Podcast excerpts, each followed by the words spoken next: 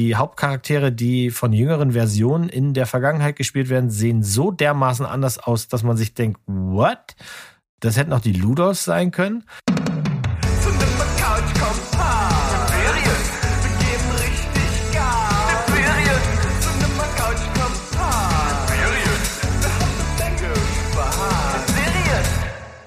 Nix da mit Heidi Ho-Welt, das gibt's heute nicht. Heute habe ich hier das Sagen. Hier ist der Mo. Ich gehöre zum wundervollen Team von Steven Spoilberg. Und bei mir ist Dr. Steven. Hallo, äh, Proband Mo oder äh, ja. Doktorand. Das passt Doktorand, doch, Proband, äh, Pflasterhalter, äh, Lehrlingsgehilfe, äh, Blödmannsgehilfe wahrscheinlich am ehesten. Ach, Heute oh. ist alles anders, denn wir beide sind ganz alleine hier. Das heißt, wir können hier die Sau rauslassen. Wir können tun und lassen, was wir wollen. Also Furzwitze, Fuckjokes, was auch immer. Ja, Ringel, und du musst auch Ringel, Ringelpiez mit anfassen. Ja, das ist eine 18, ab 18 Folge. Hier wird heute nicht gepiept. Ganz im Gegenteil. Heute wird's ganz schlimm. Nein, ja. ist natürlich, ist natürlich Quatsch. Wir vermissen auch unsere beiden anderen Kollegen, aber das ist ja die Idee, dass ihr manchmal nur mit einem Teil von uns leben müsst. Und das ist ja jetzt nicht das Schlechteste, dass wir beide das sind. Denn wir beide haben gerade schon im Vorgespräch festgestellt, wir haben Geschmack. Ja, wir haben Geschmack und sind uns bei den anderen beiden Dudes da manchmal nicht so ganz sicher. Äh, ihr da draußen sicherlich auch nicht, aber ähm, ja, werdet ja, ihr gleich das schon merken. Das macht wahrscheinlich aus, ne? Ja, das, auf der einen Seite macht's das aus. Oh, und ihr werdet auch gleich merken, wenn wir über ähm, eine bestimmte Serie sprechen, die der Mo mitgebracht hat, ähm, da läuft irgendwas nicht ganz richtig bei Berg, ähm, aber das werden wir dann gleich eruieren, wenn es soweit ist. Da läuft irgendwas nicht richtig bei Berg. Das wenn er das jetzt hört, dann wird er sich fragen, um was geht's denn? Das kann doch nicht sein. Bei mir ist doch immer alles Tutti Balletti. Ähm, aber ja, ja, ja, ja er hat so seine Probleme. Das, er hat so seine Probleme, das werden wir dann gleich auf jeden Fall äh, eruieren. Nichtsdestotrotz, weil wir den Berg ja lieben, lieben wir natürlich auch seine strukturierte Herangehensweise. Und ich habe ganz brav in unseren äh, in unser Formblatt quasi für die Folge eingetragen, was ich tue. Ähm, und wir wissen auf jeden Fall, dass wir erstmal so ein bisschen über Rewatches und äh, Kleinigkeiten reden, dann in einen aktuellen Teil rüberschwimmen und dann kommt der Hauptteil und der wird bei uns sehr spannend. Da bin ich mir ganz sicher. Ich alleine habe schon zwei richtige Bringer dabei. Äh, die ich komplett, die komplett an mir vorbeigegangen sind seit ein paar Jahren. Ähm, jetzt habe ich sie nachgeholt und eine Gurke ist auch schön dabei. Was hast du denn so? Ich habe eigentlich auch sehr, sehr Gutes dabei, was den Hauptteil anbelangt. Das liegt also alles so im leicht überdurchschnittlichen bis sehr guten Bereich. Die Sachen, die ich jetzt noch mal kurz abreiße, da ist es gemischt von sehr gut bis so durchschnittlich. Werden wir gleich ja. mal sehen. Ich kann, ich kann ja einfach mal, ich, pass auf, ich starte, ja, ich, starte, ich starte einfach mal. Der, ja, erste, der erste Teil bei uns ist ja immer der Teil, wo wir über die Serien reden, die wir gerade angefangen haben zu schauen, wo wir erstmal nur so ein so einen Ersteindruck haben oder Rewatches, wo wir einfach nochmal schnell sagen, Mensch, ey, lang nicht gesehen und immer noch eine geile Serie. Das wird der Mo gleich machen. Bei mir ist es so, ich habe ähm, und da werden jetzt vielleicht auch ein paar da draußen erstaunt sein. Ich habe von den äh, drei, ich sag mal, äh, ja, Schwesterserien, The Office, das Büro und wie auch immer, habe ich ja tatsächlich nichts so richtig gesehen. Auch äh, hier äh, mhm. Stromberg habe ich eigentlich auch nie wirklich ge geschaut. Immer mal so ein bisschen. Aber ich war da nie so richtig drin im Stromberg-Game. Fand den Humor auch schon eigentlich immer ganz lustig, aber wie gesagt, geschaut habe ich es eigentlich nie. Jetzt habe ich ähm, mir die den amerikanischen Ableger ähm, angeschaut, beziehungsweise angefangen anzuschauen und fand die erste Folge gleich äh, sehr lustig. Also es ist halt der, ja, der, würde ja schon sagen, weltbekannte Fremdscham-Humor, wie man das aus Stromberg so kennt. Der ist auch da äh, sehr gut vertreten und äh, Steve Carell ist natürlich einfach äh, eine Bank. Der passt wie die Faust aufs Auge für diese Rolle. Gefällt mir sehr gut. Und äh, ja, ich glaube, das ist so eine Serie, die werde ich, da werde ich immer mal wieder eine Folge einstreuen, ohne dass ich da jetzt irgendwie ein, ein Binge-Watch draus mache. Ja. Hm. So geht's mir auch. Ich hatte mir das ja eigentlich für 2022 in mein kleines rotes Notizbuch geschrieben, alles gucken, was mit The Office zu tun hat, aber es funktioniert nicht. Also es ist nicht so, dass ich gleich in, in den großen Tunnel der Liebe eingefahren bin und habe dann kiloweise das Zeug geglotzt, sondern ich habe auch ganz verhalten ein paar Folgen gesehen. Vielleicht ist das auch falsch, und, und, und deswegen macht es nicht so richtig Klick. Mhm. Es wird sicherlich auch der Tag kommen, an dem ich einfach weitermache, aber bisher bin ich da ganz bei. Ich habe die amerikanische Fassung angefangen zu gucken hab zwei, drei Folgen davon gesehen, die sind alle lustig, aber dieses Fremdschämen ist zum Beispiel etwas, da kann meine Sofabegleitung nicht viel mit anfangen. Das ist ja meistens zu viel. Mhm. Und wenn du dir dann die Spanne anguckst, über wie viele Folgen wir hier reden, dann ist das wieder so ein Abendprojekt. Ja, äh, ne, äh ich werde sicherlich weitermachen, aber ich schaff's nicht dieses Jahr. Ich bin mir ziemlich sicher, dass ich das nicht schaffen werde dieses Jahr. Mm -mm. Mhm. Ja, äh, aber du, du sprichst natürlich mit dem Fremdscham-Humor, glaube ich, auch so den Knackpunkt der Serie an. Ne? Also jeder da draußen, der schon mal eine Folge gesehen hat, der wird halt auch mhm. merken, entweder man mag's oder man mag's halt nicht. Also so, so wirklich dazwischen äh, gibt's eigentlich so, so, so richtig das nicht. Also ich find's, ich find's schon lustig, ich kann mir das auch angucken und mittlerweile bin ich auch über diesen Punkt hinaus, wo bei richtig krassen Fremdscham-Humor bei mir die Fremdscham halt gar nicht mehr einsetzt. Also ich, ich, ich, ich sag mal einfach, es ist halt eine Serie, das ist halt alles gespielt, das ist nicht echt. Äh, ich, ich genieße das jetzt einfach, dass das so ein krasser Fremdscham-Moment ist. Ja, okay, vielleicht komme ich da ja auch noch hin. ähm, ich werde es ja auf jeden Fall sagen, weil ich weiß, dass es gut ist. Ich meine, daran liegt's ja nicht. Das ist einfach, die Schauspieler sind gut, die sind witzig. Und ähm, auch die englische Variante wird sicherlich ein Oberknaller sein. Da habe ich ja. auch noch nicht so viel von gesehen. Immer nur so ein paar. Es ist halt, ist halt schon, wenn er, wenn, wenn äh, der Charakter von Steve Carell in der ersten Folge der einen Kollegin halt aus Spaß sagt, sie wäre gefeuert und sich darüber halt echt beflaxt und sie ist halt am Boden zerstört, ja. dann ist das halt schon lustig. Das ist halt einfach auch, wie er immer so halb blöd, und das haben sie ja alle gemeinsam, dann in die Kamera guckt, wenn er vermeintlich was Witziges sagt. Ja. So quasi, als würden da seine Buddies stehen, die dann sagen, ja, ey, geiler Joke. So. Ja. Und es kommt halt einfach nichts, weil er das Prinzip Kamera nicht begreift. Aber ja. Und die Schauspieler sind ja allesamt eine Bank. Also ähm, die, die es danach noch zu was gebracht haben, die sind immer noch witzig. Und äh, Steve Carell ist halt ganz vorne mit dabei. Ist halt so. Jetzt ja. könnte man mir natürlich vorwerfen, dass bei meinem Rewatch, ja. Äh, ich könnte ja statt Rewatchen auch gucken, aber wie ich gerade erwähnt habe, und wie ich schon mal woanders erwähnt habe, bei uns hier in einer anderen Folge, ähm, gibt's immer so die, die, die Serie, die leichte Serie, die wir zum Abendessen gucken. Ne, mhm. Der, der, der Berg hat seine Romcoms zum Frühstück am Sonntag und wir haben allabendlich unsere halbe Stunde, äh, wenn wir beim Essen gucken. Ja, ja, ja, ja, man soll nicht beim Essen Fernsehen, bla und blub. Machen wir im Sommer auch nicht, da sitzen wir draußen, aber sonst immer. Und wir haben wieder angefangen, 30 Rock zu gucken. Herrlich. Herrlich, ne? Ja. Absolut. Ja, und das ist nämlich das Ding, was wir da haben und wo wir jetzt mal direkt an den Berg rangehen. Berg, warum magst du das nicht? Was ja. ist da los? Äh, ich, ich glaube, also es könnte sein, dass ich da so ein bisschen mit reinspiele, weil ich damals das geschaut habe und ich habe so davon geschwärmt und äh, die hatten so eine hohe Erwartungshaltung, also der Berg und äh, der mhm. damalige Sänger aus unserer Band. Und dann waren die alle mal bei mir und wir haben eine Folge geguckt, die ich schon gesehen habe und ich habe die die ganze Zeit hin auf so ein auf so ein Gag hingehypt, der halt in der Folge kommt. Das hätte ich halt überhaupt gar nicht machen dürfen, war völliger Schwachsinn. Und okay, und und ich so, pass auf, pass auf, pass auf, gleich kommt, ja, gleich kommt. Und dann kam halt dieser Gag und ich habe mich weggeschmissen und die haben mich halt angeguckt und so, Alter, willst du uns jetzt verarschen? äh, ich, ja, ich glaube, ich ja. glaube, da habe ich die Serie so ein bisschen ähm, vermasselt äh, für für die Jungs. Ähm, aber ich, ich bin immer noch guter Hoffnung, wenn er jetzt nochmal einsteigen würde und versucht, das auszublenden, dass er da irgendwie, irgendwie rankommt, weil das einfach so viele herrliche und gute Momente hat. Das, ja, ja, also wir, wir, ich weiß, dass wir zum Beispiel die siebte Staffel damals gar nicht oder nur in Teilen gesehen haben. Ich habe mir eine Box damals gekauft, wo die alle drin waren und die siebte Staffel war kaputt. Es kann auch sein, dass es schon die letzte DVD der sechsten war. Da war ich ziemlich frustriert und dann lief das lange nirgends. Jetzt ist es halt wieder abrufbar, denn es ähm, ist bei Peacock, einem dieser Sky-Sender.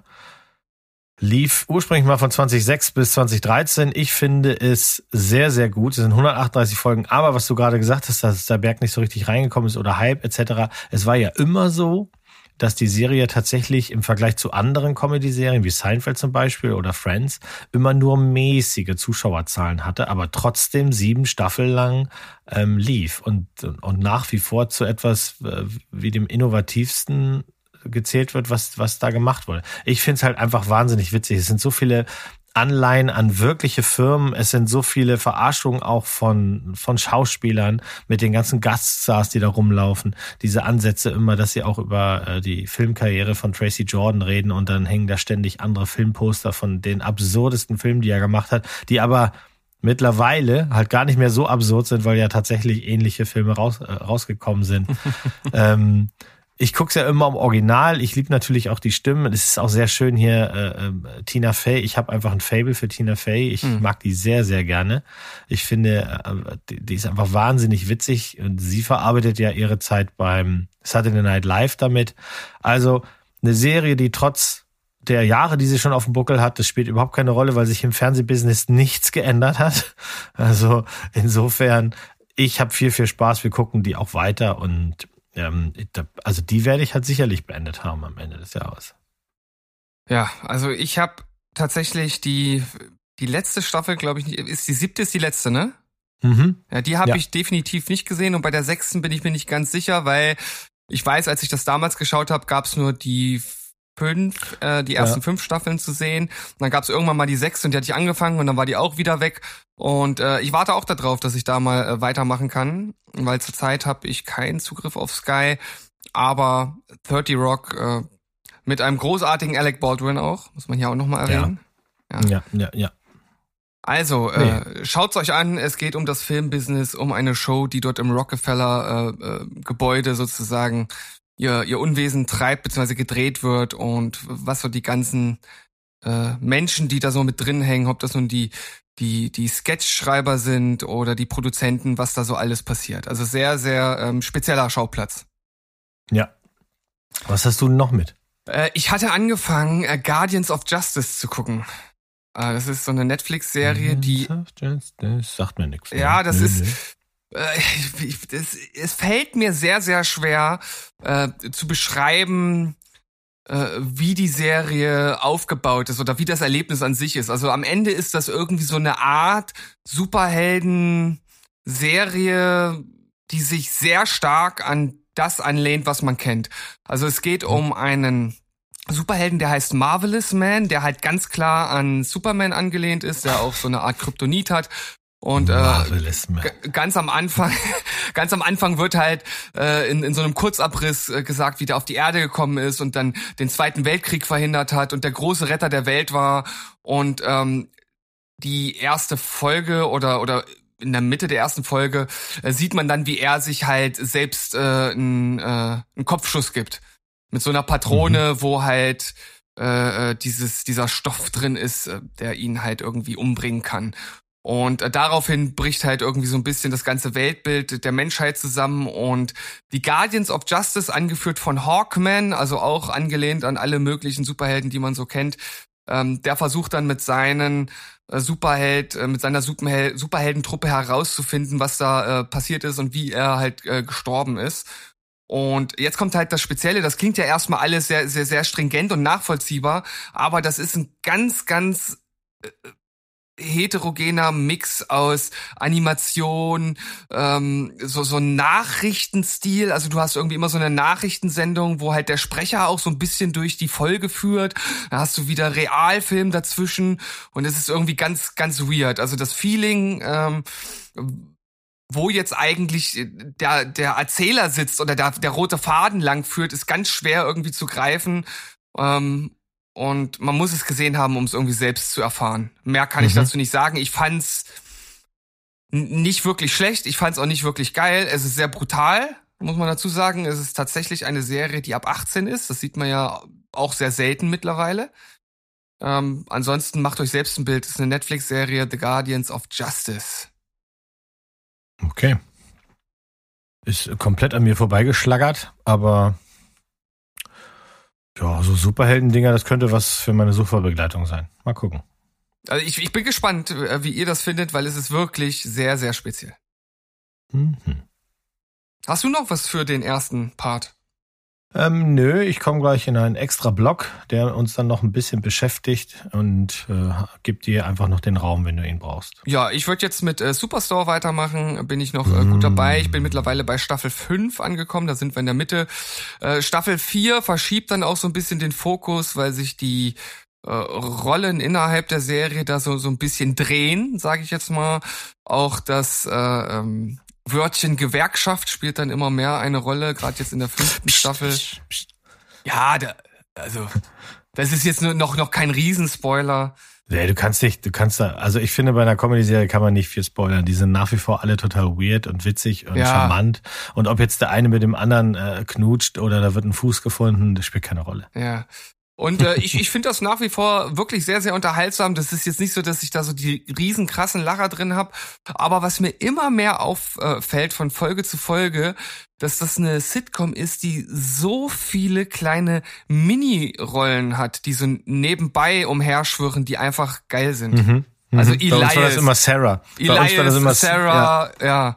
Obwohl die ähm, nichts zu tun haben. Also ich meine, Eli ist schon immer, weil der meistens in einer weirden Situation irgendwie schwenkt die Kamera auf ihn. Ja. Aber Sarah hat ja wirklich staffelweise gar nichts zu tun. Sie läuft halt einfach hinten links durchs Bild. Ne? Ja, ja, genau. So, und wir immer, ey Sarah. und natürlich, äh, wenn, wenn Dina sie immer runter macht, das ist natürlich immer ein Highlight. Ja. Ähm, Brett, der äh, ja einfach immer nur äh, stumm irgendwo in der Ecke Brett steht. Ist.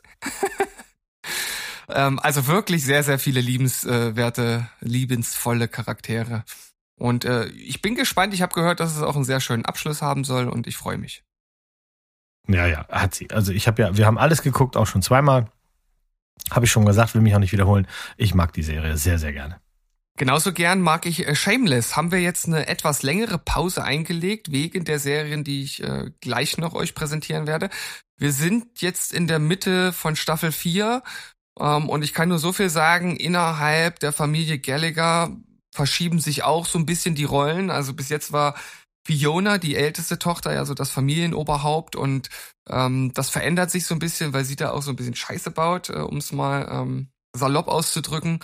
Äh, Frank, also man fragt sich wirklich, der ist in der vierten Staffel schon so ein Wrack von einem Mensch, wie er es überhaupt bis zur elften Staffel überlebt. Also der, der hängt wirklich nur noch am seidenen Faden in dieser Staffel. Ähm, ja, ja. Sehr, sehr, krass. Und ich weiß halt von, von meiner Kollegin, die mir das empfohlen hat, dass das noch viel absurder wird, was da alles noch passiert. Und da freue ich mich richtig drauf, weil auch jetzt schon so viele Sachen dabei waren, wo ich einfach nur den Kopf geschüttelt habe. Und äh, wir sind jetzt so langsam wieder drin im äh, Shameless-Modus und äh, nehmen da wieder Fahrt auf. Sehr gut, immer noch. Mhm. Schön. Das war's? Das war's für den ersten Block und du hast das schon angekündigt mit deinem ja. kleinen Special-Block. Deshalb würde ich äh, den Ball direkt wieder zu dir rüberwerfen und ich bin jetzt mal gespannt, denn das ist eine Materie, mit der ich mich noch nicht auseinandergesetzt habe, mit der ich keinen Kontakt hatte und deshalb umso gespannter bin, was du dazu zu sagen hast. Ich wollte unbedingt, und ich sag's gleich vorweg, das ist nicht so ganz einfach, sich damit auseinanderzusetzen. Ich möchte gerne ein paar Minuten unserer Zeit opfern, um über Creepy zu reden. Ähm, Queeby, am Rande hast du es mitbekommen, was es ist, was es war. Wenn nicht, erzähle ich es kurz. Ähm, Queeby steht erstmal für Quick Bites. Queeby, Quick Bites, ja. Und das war die Idee von Jeffrey Katzenberg. Das ist jetzt kein ganz unbekannter äh, Film, Filmemacher, Filmeproduzent, der ja schon sehr, sehr lange im Business ist. Und der hat 2018 eine Video-on-Demand-Plattform gründen wollen. Das Ganze hat sich dann bis 2020 hingezogen und da ist es dann veröffentlicht worden. Und die Idee war, wir bieten euch, weil wir in einer schnelllebigen Zeit sind, ähm, Miniserien, aber wirklich Miniserien an, wo die Folgen immer nur so zwischen sechs bis zehn Minuten gehen und die sollt ihr ganz speziell alle auf dem, äh, auf dem Handy sehen können, entweder hochkant oder eben Querformat. Das waren im Grunde, das ist die Prämisse. Mhm. Das Ganze ist mit sage und schreibe fast zwei Milliarden ähm, Finanzierung dann an den Start gegangen. Es sind alle möglichen Fernsehunternehmen haben Geld reingeballert, also auch Walt Disney, äh, 21st Century, NBC, bla und blub, zip und zap. Geleitet wurde das Ganze von einer Milliardärin, die auch noch ihr Geld da drin hatte. Also die Idee war gut und man hat gehofft, jetzt geht's richtig nach vorne. Ne? Die Prognosen waren, dass wir innerhalb des ersten Monats irgendwie sowas an die 7,4 Millionen Abonnenten haben werden und dass wir ähm, richtig viel Geld machen werden, aber auch eben tolle Serienformate an den Start bringen. Sie sind ungefähr mit 50 gestartet und 50 heißt, dabei waren Serien, äh, Miniserien eben, wie gesagt, es waren Dailies dabei, also auch sowas wie ähm, kompakte Nachrichten wurden dann präsentiert, aber halt eben auch Mini-Doku-Serien, äh, wo man halt eben einfach zum Beispiel äh, dieser Kirby Jenner, einer von dieser, von diesen Kardashians da gefolgt ist, solche Sachen. Und genauso gab es halt eben auch noch Reality-Shows. Aber alles immer mit dieser Prämisse, Minimal. Ne? Sechs bis zehn Minuten. Hm. Was ist dann passiert? Sechs Monate später ist das Ganze wieder eingestellt worden. Das war ein ziemlicher Schock damals, ein kleiner Aufschrei. Das ganze Geld ist weg. Ähm, die Serienformate sind alle da. Sie sind zum Großteil alle final gedreht worden und, und ähm, waren ja auch auf der Plattform erhältlich. Aber was halt eben passiert ist, statt 7,4 Millionen gab es so roundabout nach Recherchen irgendwie 1,3 Millionen aktive Nutzer und die haben ständig auch an dieser Plattform gemäkelt, ähm, so dass nachträglich noch solche solche Veränderungen gekommen sind, wie das Teilen von, von Serien, die man gerade guckt, Screenshots machen etc. Also die jungen Leute wollten immer mehr und diese, äh, diese Mixtur aus Social Media Plattformen und Filmplattformen hat es einfach nicht überlebt. So simpel muss man das sagen. Es ist wahnsinnig, sagte ich ja schon, wahnsinnig viel Geld reingegangen und das sieht man diesen Produktionen an. Und ich fand es einfach ganz spannend, weil jetzt ist ja das Ganze verkauft worden an Roku. Mhm. Und Roku kann man bei uns auch haben. Was ist Roku? Das ist im Grunde sowas wie der, wenn ihr das kennt, den äh, Amazon Stick gibt's auch als Roku Stick und der vereinbart halt alle Plattformen abrufbar in einem Stick.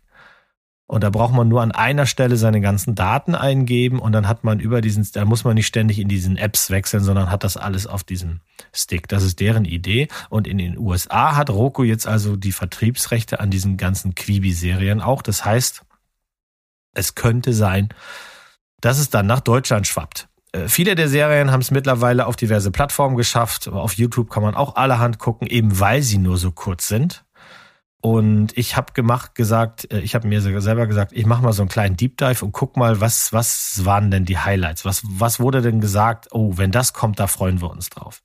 Es gibt eine Serie, die hat ähm, Herr Steven Spielberg selber gedreht, die hieß äh, After Dark. Das ist die einzige, die nicht auf Quibi veröffentlicht wurde, die jetzt aber dann demnächst entweder auf Apple oder woanders laufen soll. Und der Gag dieser Serie ist, dass die tatsächlich nur äh, sichtbar ist nach, nach Dunkelheit. Also erst nach 22 Uhr oder sowas. Das war halt so der Gag dabei. Es sollen wohl so kleine Schauergeschichten sein. Ich habe mir jetzt hier einfach mal vier Serien davon angeguckt und wenn ich sage Serie ne, und durchgeguckt und durchgebinged, ähm, wenn man alle Folgen zusammentut, dann hat man so zwischen 50 bis 60 Minuten Zeit damit verbracht. Das einzige, äh, ja, also das, das frisst jetzt nicht viel Lebenszeit. Und diese vier Serien fand ich auch tatsächlich alle sehr gut. Ähm, die haben alle ihre Schwächen auch, aber das liegt auch einfach in diesem Format. Wenn du dann bei jeder Serie auch noch einen Vorspann und einen Abspann hast, dann bleibt von diesen zehn Minuten ja nicht viel übrig. Ähm, und das ist schon so ein bisschen nervig. Aber ich habe jetzt hier vier, vier rausgesucht, von denen ich denke, wenn wir Glück haben und sie sind äh, erscheinen irgendwo anders mal richtig offiziell, dann würde das Spaß machen, euch Spaß machen, die zu sehen. Und damit fange ich mal an. Ich habe hier eine, die heißt Dummy. Ähm, die Geschichte handelt davon, dass die Sexpuppe eines Autors, der sehr berühmt ist, plötzlich zum Leben erwacht und von seiner Freundin gefunden wird. Die ist auch Autorin oder möchte es werden. Und der Clou ist dabei, dass diese Sexpuppe eben nicht laufen kann, sie kann nur reden. Und sie redet explizit nur mit ihr. Und die beiden werden dann im Verlaufe dieser, dieser Show äh, quasi beste Freundinnen und schreiben dann einen erfolgreichen Piloten für ihre eigene Show. Das heißt also, die Sexpuppe hilft ihr auch, bei ihre Karriere zu starten. Geschrieben ist das Ganze von Cody Heller. Die kann man kennen, weil die Wilfried gemacht hat. Ähm, und die hat äh, diese Idee geteilt und auch ihr Verlobter hat äh, mitgearbeitet und das ist kein geringer als Dan Harmon und den kennen wir spätestens seit Community, aber mhm. auf jeden Fall für seine Mitverantwortlichkeit bei Rick and Morty. Das heißt, das Ding ist weird, das ist nett, das ist böse, das ist super anzüglich, das ist auch ein bisschen dirty, weil das erste, was also diese Sexpuppe von ihrer neuen Freundin da verlangt, ist halt, dass sie sie untenrum doch bitte mal sauber machen soll. Also solche Sachen, das ist schon echt funny, das ist gut gemacht. Anna Kendrick spielt die Hauptrolle und ähm, ich habe, wie gesagt, die Stunde habe ich damit gerne verbracht. Das war echt funny. Und das, das, das, klingt auf jeden Fall, das klingt eigentlich nach einer richtig, richtig guten Idee. Ja, ne? Oder? Ja, Ist, also ich finde auch bei, ähm, bei, auch bei der nächsten Sendung, äh, bei der nächsten Serie ist das so, ich kann mir bei der und auch bei der nächsten vorstellen, das hätte auch was Großes, halbstündiges und dann dauerhaftes werden können. Denn die zweite Serie hat allen voran eine Sache und zwar Will Forte. Und ich ich mag den halt. Das ist ein so durchgeknallter Typ. Ich finde den witzig in allem, was der macht. Und ähm, selbst wenn der nur die kleinsten Minirollen hat, wie bei Studio 666, da ist er ja nur der Pizzabote, ähm, könnte ich mich immer wegschmeißen. Ich finde den super witzig. Und der spielt mit in der Serie, die heißt Flipped. Und äh, Flippen, weiß ich nicht, ob dir das ein Begriff ist, der amerikanische Begriff dafür, wenn man ein altes Haus kauft, neu äh, saniert und dann verkauft. Dann nennt man das ja ne, Flipping Houses. Ah, okay. Und, und das ist hier die Basis, also das Ehepaar Jan, Jan, so spricht man den auch aus, und äh, Cricket, ja, Jan und Cricket, sind selbsternannte Experten in Sachen Hausrenovierung. Also ihr ganzes Leben dreht sich darum und sie wollen unbedingt eine eigene Show haben, wie ihre großen Vorbilder, die halt eine Show haben. Und dann, die gucken sie auch sehr, sehr gerne, sagen dann aber immer, oh Gott, die haben ja gar keinen Geschmack. Äh, bei Cricket ist das so, sie arbeitet im ganz normalen Baumarkt und hat sich in den Regalen im Baumarkt ein extra Regal gebaut, wo die Leute quasi einen äh, Renovierungstipp von ihr abholen können, was ihr Boss natürlich überhaupt nicht gerne sieht. Also wird sie mal wieder gefeuert. Jan ist auch überhaupt nicht ähm, erfolgreich. Und beide denken sich dann, wir müssen das alles selber in die Hand nehmen. Und dann heißt es plötzlich, wer einen Piloten einreicht, der kann bei diesem Sender eine neue eigene Hausshow bekommen. Also kaufen die beiden ein runtergekommenes Haus irgendwo in der äh, mexikanischen Wüste und denken sich, das sanieren wir, das filmen wir und dann haben wir unseren Piloten gedreht und dann steht uns die Welt offen. Also letztes Geld in den Hauskauf und dann starten sie da. Und schon nach kurzer Zeit finden sie in den Wänden dieses schäbigen Hauses wahnsinnig viel Geld. Und statt sich zu fragen, wo das herkommt oder ob das vielleicht ein Problem ist, nehmen sie das ganze Geld und geben es aus und machen aus diesem Haus wirklich was richtig Geiles. Zu dumm halt nur, dass die ähm, tatsächlichen, naja, Besitzer sind sie nicht, denn das sind ja Jan und Cricket, aber die Leute, die das Haus bisher benutzt haben, kommen und schon sich fragen, wo ist denn unser Geld? Und was machen wir jetzt? Und schwuppsiwupps finden wir uns in der Geschichte, äh, in der es maßgeblich auch um schlechten Geschmack geht, aber halt eben auch um Drogenbarone, Mord und äh, ähm, Erpressung. Die beiden werden dann gezwungenermaßen Angestellte des Kartells und sollen ihre enttüdlichen Fähigkeiten bitte auch an anderen Häusern ähm, ausleben. Der Geschmack ist so perfide dumm und hässlich, aber den, den, den Bösewichten gefällt das. Dann treffen noch Will Fonte und Andy Garcia aufeinander für ein herzzerreißendes Duett. Also ich, was will man mehr? Das Ende der ersten Staffel ist auch tatsächlich offen. Es könnte mehr geben, aber es ist nicht so offen, dass man sagt, oh, damn it, ne? Es ist auch witzig, wenn man das alles geguckt hat, ist man 75 Minuten dabei gewesen. Super, super, wirklich. Das, das klingt auch wie eine Serie, die man äh, auf, auf einer normalen Länge hätte aus, ausleben können. Ja, ja. Jetzt kommen wir zu einer Serie, die hat schon Kritik einstecken müssen. Mm, die heißt Wireless und in der spielt Ty Sheridan die Hauptrolle. Es gibt auch ein paar Nebenrollen, die sind aber wirklich Wurst. Und er spielt in Wireless einen Studenten, der eigentlich nur ein einziges Ding in seinem Leben beherrscht oder glaubt, dass er das beherrscht, nämlich sein Telefon. Der ist super selbstverliebt. Er geht gerade durch eine schwere Trennung, die er überhaupt nicht einsehen will. Und weil das so ist, macht er sich auf den Weg zu einer Party, zu der er nicht so richtig eingeladen ist. Also schon so irgendwie erwartet wird, aber seine Ex kommt auch, deswegen ist das ein bisschen weird. Und das Ganze findet irgendwo in den verschneiten Bergen in den Staaten irgendwo statt. Keine Ahnung, Wyoming oder Westerfrosch, ich weiß das nicht. Auf jeden Fall kommt es zu einem Unfall und die Batterie seines Handys gibt bald den Geist auf. Und dann sehen wir halt den Typen dabei zu, wie er diese Situation jetzt auflösen will. Er ist mitten im Nichts und er macht ab da nur dumme Dinge. Und wenn wir das oberflächlich betrachten, ist es so, dass wir diesen Typen die ganze Zeit anschreien wollen und ihm sagen wollen, wie dumm bist du gerade? Du musst das machen und nicht das. Aber mit jeder dieser kleinen Folgen lernen wir halt auch etwas mehr von seinem Hintergrund kennen. Und am Ende ist das tatsächlich, dass man da, es gibt so diesen Moment, wo man dann da sitzt und denkt sich, ach so, und dann ist das plötzlich auch so eine Sozialstudie über einen, einen kranken Menschen. Mm, okay. ähm, das fand ich schon ganz gut. Nichtsdestotrotz geht einem das, was er nicht tut und tun sollte, schon auf den Sack. Also, ne? Und das ist auch der Moment, wo viele einfach abgeschaltet haben. Das heißt, die sind wahrscheinlich gar nicht an den Punkt gekommen, dass sie verstehen oder zumindest diese Unterstützung bekommen, zu verstehen, warum er tut, was er tut. Ich fand es spannend inszeniert. Ty Sheridan macht einen guten Job. Ähm, es ist auch wirklich in diesen kurzen Szenen passiert sehr viel. Also das, es bleibt nicht bei diesem einen Unfall. Es gibt dann auch noch mit dem Schnee, es kommt ein Blizzard und bla und blub. Das richtig Ende, Ende ist super kitschig. Das ist wie so ein, so ein Superhelden-Move, äh, der plötzlich, aber ist egal. Am Ende ist das trotzdem noch eine runde Sache, die man sich ansehen kann. Wireless heißt das Ganze. Ich finde auch das klingt äh, durchaus ansprechend. Du, da hätte man auch locker, ich sehe das auch so. Ich glaube auch, dass man daraus einen Film gemacht äh, hätte machen können und man hätte eine gewisse Zielgruppe damit glücklich gemacht. Aber äh, also was ich mich jetzt die ganze Zeit frage, wenn ich mir hier so auch anschaue, wie lang die Folgen sind und wie viele Folgen es gibt, mhm. dann sind das doch eigentlich nur zerstückelte Filme. Ja. Oder? Das, äh, ein sehr gutes Beispiel dafür ist nämlich auch ähm, The Most Dangerous Game. Das ist auch eine Quibi-Serie, die es mittlerweile als Film auf, ich glaube, Netflix oder Prime gibt. Hm. Äh, die haben alle Folgen wieder zusammengefügt.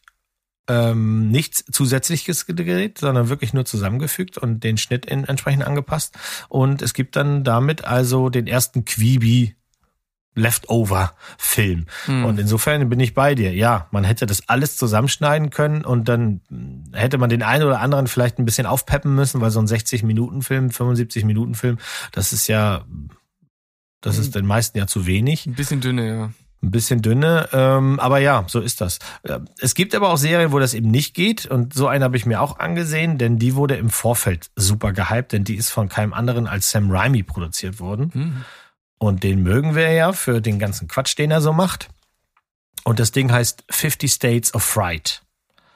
Und erinnerst du dich noch an diese Filmserie Urban Legends, in der es um gruselige Stories gibt, die sich überall erzählt werden und die in den Filmen dann wahr sind und dann kommen die Leute so um, also der Buhmann oder der Typ mit der mit der äh, mit dem Haken auf dem Autodach und solche Geschichten wurden da gezeigt. Kenne ich tatsächlich nicht, nee. Hm. Das ist sowas, das ist so im Fahrwasser von, ich weiß, was du letzten Sommer gemacht hast und so, ah, gab es, ich glaube, zwei oder drei Teile von Urban Legends. Und im Grunde ist das hier sowas ähnliches. Wir äh, bekommen hier, wie gesagt, produziert von Sam Raimi so Mini-Stories, die wiederum in sich abgeschlossen sind. Das heißt, du hast hier diese Serie, in der sowieso alle Folgen nur so sechs bis zehn Minuten gehen. Und hier sind es halt so, dass drei Folgen ein, eine Mini-Story ergeben, zum Beispiel hm. äh, also nochmal in sich geteilt sind. Und wenn man das alles zusammenschneiden würde, dann hast du so einen Anthologiefilm, wie wir das letztes Jahr oder vorletztes Jahr gab es ja auch so einen Gruselfilm, der war auch recht erfolgreich, dessen Namen ich jetzt komplett vergessen habe. Aber naja, man könnte das zusammenschneiden, aber solche Filme kommen ja meistens dann nicht so gut an. Ne? Hm. Es gibt hier die Geschichte von der Frau, die einen goldenen Arm haben wollte und auch mit dem beerdigt werden wollte, wenn sie mal stirbt, ähm, die dann Amok läuft. Es gibt die Geschichte von dem größten Ball der Welt aus Schnur, der Menschen frisst oder die des Präparators, der den Yeti trifft. Also wirklich. klingt, klingt alles mega gut. es ist schon alles ein bisschen Beat Trash. Das ist auch, glaube ich, Absicht so, dass das so sein soll.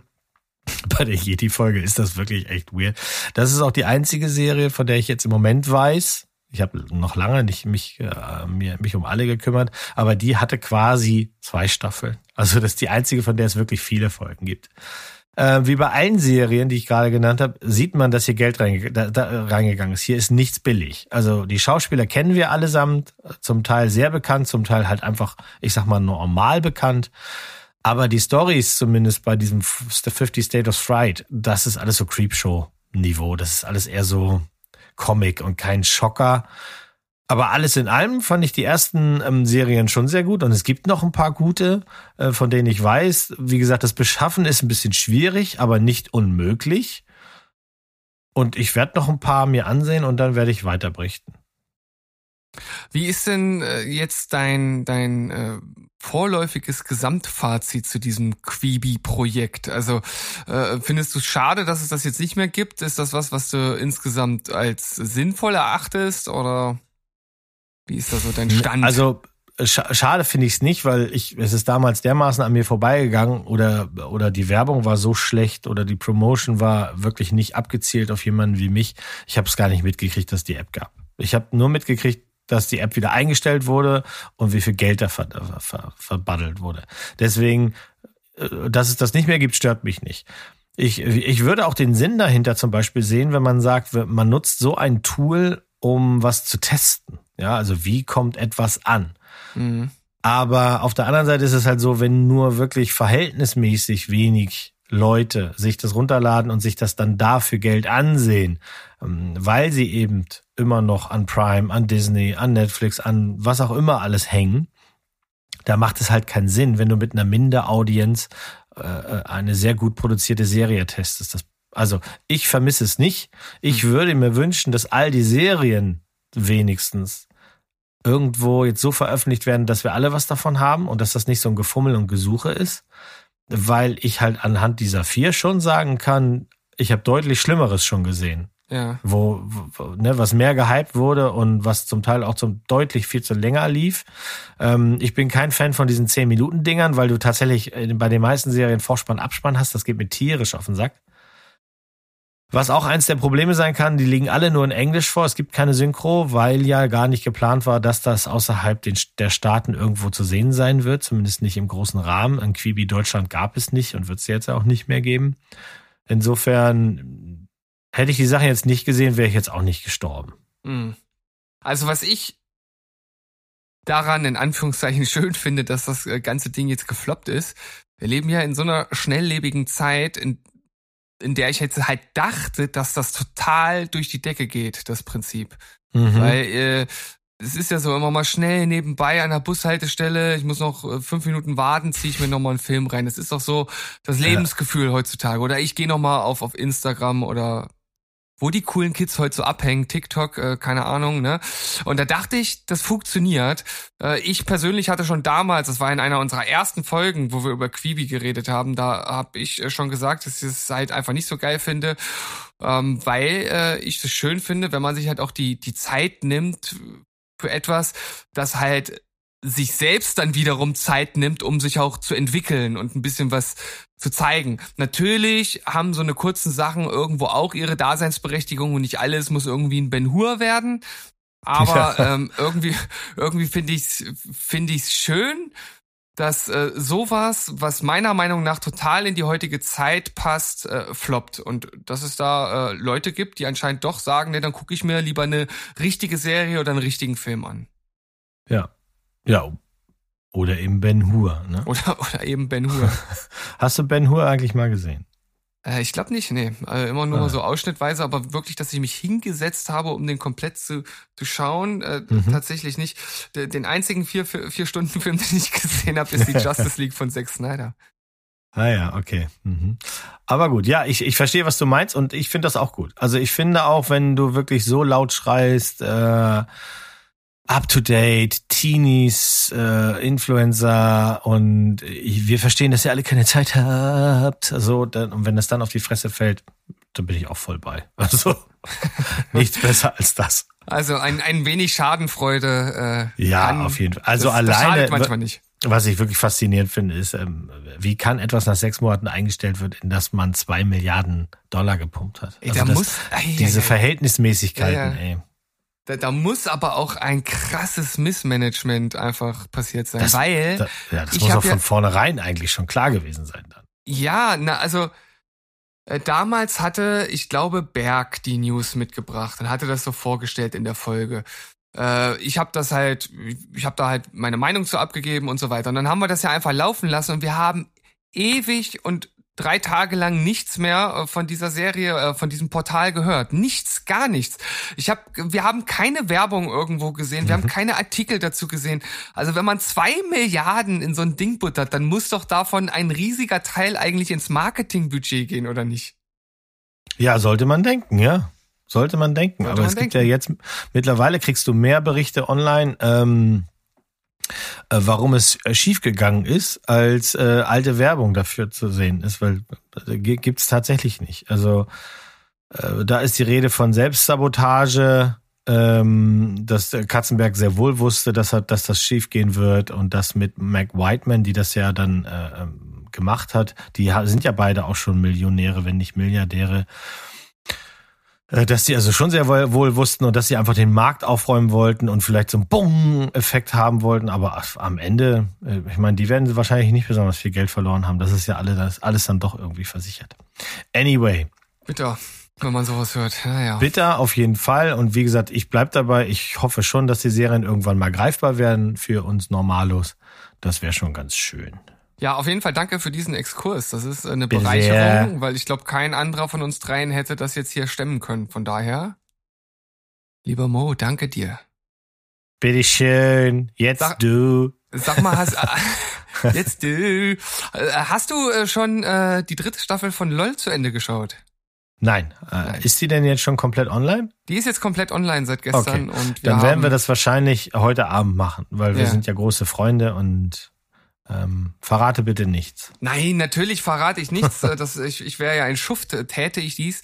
Ja. Ähm, was kann ich jetzt aber dazu sagen? Äh, wir, also meine Frau und ich, wir sind äh, beide ähm, einstimmig der Meinung, dass das bis jetzt die schwächste Staffel war. Mhm. Das bedeutet aber nicht, dass sie nicht gut war. Also sie hat auch äh, wieder ihre Momente gehabt.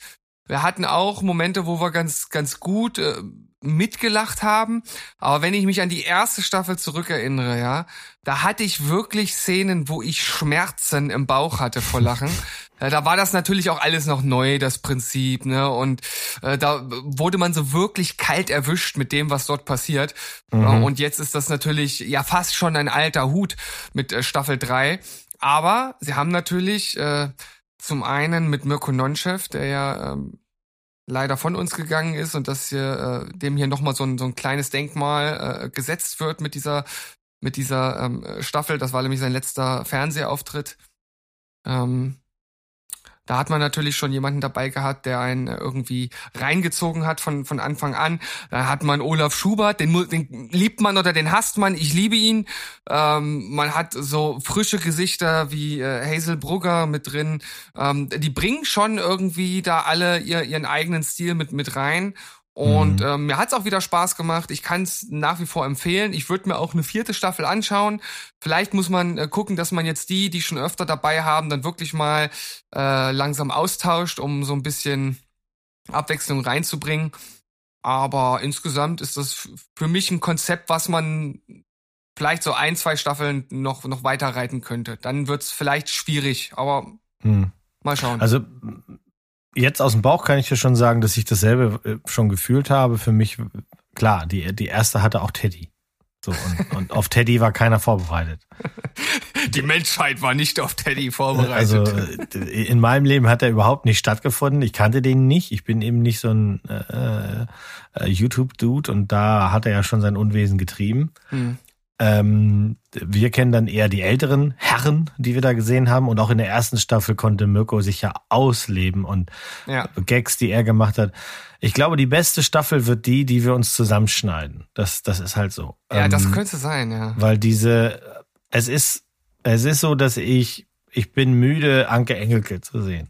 Hm. Ich finde ihre Anteile, ihre Teilnahme, ihre Anteile in der Show, sie sind okay, aber fand ich in der zweiten schon ein, müdes Konzert und es wird sich in der dritten wahrscheinlich nicht ändern. Ähm, wen ich jedes Mal mit, mit wehenden Fahnen wieder haben wollen würde, wäre halt jemand wie ein Teddy. Und wenn Teddy und Bastian aufeinandertreffen könnten, das wäre, glaube ich, so, das wäre, das wäre Godzilla vs. Kong. Ich, also da könnte ich mich wahrscheinlich auch nicht, oder müsste ich wahrscheinlich mir eine Pampers umwickeln. Ja, Nur aber ich, Sicherheit. ich, ich, ich glaube, ähm, Gedanken, die hinter so einer Zusammenstellung stehen, ist, dass das irgendwie sehr divers sein soll. Also wenn dann nur diese Comedy-Giganten reinhaust, also die wirklich diese, hm. ähm, dieses Improvisations- äh, äh, komödiantische Talent besitzen, um einen da wirklich wegzublasen, dann ist das wahrscheinlich einfach einfach too much. Ne? Deswegen hast du irgendwie in jeder Staffel so ein oder zwei gehabt, die so in die Kategorie fallen. Dann hast du so welche, ja. die kennst du irgendwie aus Filmen oder so, die von denen man nicht weiß, können die improvisieren oder nicht. Das ist ja auch in der Staffel zum Beispiel mit Christoph Maria Herbst so, ne? Da weiß man auch nicht, kann der improvisieren oder nicht, ist ja kein Stand-up-Comedian. Und ja. dann hast du halt das Kanonenfutter. Ne? Das ist ja auch in jeder Staffel dabei gewesen, wo man sich immer so fragt, äh, okay, warum seid ihr jetzt hier? Ähm, ja, macht's irgendwie auch auf eine gewisse Art und Weise bunt. Aber du hast auf jeden Fall schon zwei richtig gute da äh, rausgepickt für so eine für so eine Gigantenfolge. Äh, für mich persönlich wäre dann noch ähm, Max Giermann dazu mhm, und mhm. und Olaf Schubert. Ich glaube, da äh, würde ich sterben. Also ja, ja, ja. Ich mach, also ich habe wie gesagt, wir haben die ersten zwei Folgen geguckt und da habe ich mich auch gefreut, dass Alexander Schubert zu Besuch gekommen ist, weil den mag ich auch sehr gerne und dem traue ich auch zu, dass der in so einem Format äh, abrocken könnte. Dass man dann auch immer Kanonenfutter braucht, ist ja auch okay. Das ist, ne, das ist das Big Brother Prinzip. Da müssen möglichst viele rein, damit halt eben auch welche raus rausfliegen. Das ist ja, halt so. Ja. Ich werde es ähm, wahrscheinlich dann heute Abend, werden wir es zu Ende gucken. Ich werde berichten, was ich gefühlt habe. Sehr schön. Dann der Ball landet wieder in deinen Pfoten. Ja, nach der ganzen Lobhudelei müssen wir jetzt auch mal über was reden, was, was ähm, ernsthaft ins Klo gegangen ist. Und zwar äh, eine neue Serie auf Netflix, äh, die zu viel Schlimmen führen kann, nämlich zu einer Anthology-Reihe, äh, die äh, tatsächlich geplant würde. Äh, äh, federführend David E. Kelly. Wir hatten ihn letztens erst glaube ich, mich zu erinnern, das ist ja ein Urgestein des Fernsehens. Ähm, der hat ja allerhand Serien, Dramaserien, spannende Serien gemacht. Der kann also und der ist verantwortlich hinter den Kulissen für Anatomie eines Skandals. Mhm. Wie gesagt, die Serie soll möglicherweise der Start einer Anthology-Reihe werden, in der es dann also pro Staffel einfach um einen Skandal geht. Ne? Neue Schauspieler, neue Geschichten, jede Staffel für sich stehend. Und den Anfang macht in dieser Staffel eben die Geschichte um einen Minister des englischen Kabinetts, äh, der, ist, der Moment ist schon so bescheuert, das glaubst du nicht, aber anyway, der seiner Frau eine Affäre gesteht, weil diese Affäre ähm, behauptet, dass er sie vergewaltigt hat. So, wie passiert das Ganze? Die Frau ist auf einer Party und sagt wirklich so bildlich sowas wie, ach, so ein schöner Tag, was soll da heute schiefgehen? Und dann klingelt das Telefon und der Mann sagt, komm mal nach Hause, Puppe, ich muss dir was beichten. Dann kommt sie nach Hause, dann steht er da und steht da nicht alleine, es ist noch ein anderer ernster Herr und dann erzählen sie diese Geschichte. Also im Grunde ist die Basis ähm, für eine Serie, die hat ja bei anderen schon funktioniert. Dieses, ist es wahr? Ja, sagt der Mann die Wahrheit, sagt die Frau die Wahrheit? Ist es toxische Männlichkeit oder ist es ähm, äh, äh verschmähte Liebe am Ende oder sowas? Und ich hatte von Anfang an das Gefühl, dass ich nicht genau wusste, wollen die hier was anders machen und was Tolles zum Thema beisteuern oder eben nicht. Jetzt, wo ich das zu Ende gesehen habe, kann ich sagen, wollen sie nicht. Okay. Äh, ich saß da und dachte mir, irgendwann wird auch das, was ich gerade gesehen habe, Sinn machen, kam aber nicht dazu. Die Schauspieler sind, ich mag die gerne, also vor allem Michelle Dockery liebe ich ja natürlich, weil ich ja auch jetzt um einen von unseren Freunden auf dem Discord mal wieder zu triggern, weil ich Downton Abbey liebe, weil es eine großartige Serie ist und ja, ich gehe diese Woche in den zweiten Film. Ähm, Sienna Miller macht noch mit, die ist mir ziemlich Wurst, muss ich sagen. Und Rupert Friend, äh, Friend, Friend, Friend, weiß ich gar nicht so genau. Auf jeden Fall, das Ganze, auch die drei haben nicht geholfen. Das Ganze hat so einen seifigen Geschmack. Das ist im Grunde eine Soap-Opera im Mantel von Gerichtsshow und Polizskandal, die ver vergisst, echte Spannung aufzubauen. Schlimmer noch, die Regie versucht dann mit ganz gewagten Kameraeinstellungen aus der Masse herauszustechen. Also statt, äh, wie man es ja kennt, so ein Gerichtsdrama ist ja immer Richter, Schnitt, Angeklagter, Schnitt, alles eher so starr. Mhm. Jetzt ist es ja schon so ein bisschen aufgewühlt, weil wenn es zur Gerichtsverhandlung kommt, das ist ja in England und die tragen ja immer noch Perücken, auch die Frauen. Da braucht man dann nicht auch noch die Kamera irgendwie auf den Boden legen und meinen, man ist, ähm, ist ja ganz, ganz äh, super twistig durchgefiedelt, wenn man das so ganz komisch schießt. Das nervt halt einfach nur. Was aber viel schlimmer ist, statt dieser gewagten Kameraeinstellung hätten sie sich lieber auf das Thema konsequent äh, konzentrieren sollen. Denn was dann kommt, ist, wir kriegen Flashbacks, die keinen Sinn machen. Die Hauptcharaktere, die von jüngeren Versionen in der Vergangenheit gespielt werden, sehen so dermaßen anders aus, dass man sich denkt, what? Das hätten auch die Ludos sein können. Ähm, schlimmer noch, dass man, dass, dass Leute, die sich dann über Jahre nicht kennen, sich nicht wiedererkennen. Wahrscheinlich sollte das der Hint sein. Deswegen sehen die so anders aus, weißt du? Und das Ganze sollte halt einen Strudel von Emotionen in einem loslösen. Und bei mir war das halt so, so eine Art Strudel, den ich im Ausguss sehe, wenn ich was wegspüle, weil das ist bestes spanisches Soap wo es immer noch diesen verschollenen Bruder gibt, der plötzlich auftaucht. Oder damals wie bei Denver, äh, als Steve Carrington auf der Ölbohrinsel da, die in die Luft gegangen ist, mit einem, dass sein ganzes Gesicht war bandagiert, dann wacht er im Krankenhaus auf und zu Beginn der nächsten Staffel nimmt man die Bandagen ab und es ist schwuppdiwupp ein anderer Schauspieler. Ähm, so ungefähr ist das hier. Äh, äh, das Ende ist auch nochmal, also es kommt ein Twist in Folge 4, wo du echt denkst, Alter, das ist nicht euer Ernst. Und dann setzt das Ende noch ein drauf, dann ist es so femme fatal Rach, äh, Rachegelüste meets, ähm, wir bringen, wenn, dann bringen wir sie alle äh, jetzt quasi vor Gericht oder wir reißen alles ein und da bist da, da hat es hatte es mich schon ganz verloren. Ich habe es tapfer durchgestanden, aber das ist für mich jetzt schon ein Lowpunkt des Jahres. Wenn das der Start zu einer Anthologie sein soll, dann hat er das hier echt verbockt, der David E. Kelly und die anderen Nasen. Ich brauche keine zweite Staffel, ähm, keine Empfehlung. Und du, Steven, bist wahrscheinlich getriggert jetzt, ne? Ja, also ich, ich will jetzt natürlich wissen, was für ein beschissener Twist das in der vierten Staffel ist. Du, sowas ja. darfst du doch nicht sagen in meiner Gegenwart. Ja, also wenn du die Serie nicht gucken willst, kann ich dir nachher noch erzählen, wenn wir auf Mic sind, weil ich möchte das hier, es gibt ja sicherlich den einen oder anderen, der sagt, nee, ich gucke das trotzdem, weil das muss auch mal sein.